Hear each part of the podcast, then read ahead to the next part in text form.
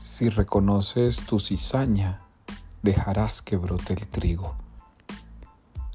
La palabra cizaña en el Evangelio indica todo aquello que no deja que Dios siembre. Cizaña es todo aquello que se relaciona con muros, con impedimentos, con paredes, con sequedades, con frialdades. Un muro es frío, una pared es fría. Lo que está seco normalmente está frío.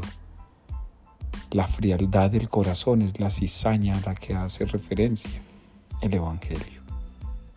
Pero si fuéramos capaces de dejar sembrar el trigo, si fuéramos capaces que la semilla creciera, entonces la semilla tendría que traspasar aquellas barreras que le impiden mostrarse tal cual es.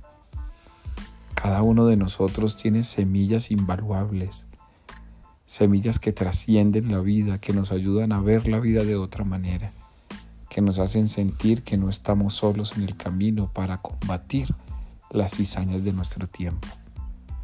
Yo te invito para que en este domingo, Día del Señor, seas capaz de no dejar ahogar el trigo divino, ese trigo que viene a forjar en nosotros luz y capacidad, destrezas de amor, ese trigo que deja que cada uno se sienta amado, ese trigo que hace que cada uno se sienta resucitado, ese trigo que transforma la vida, dáselo a los demás.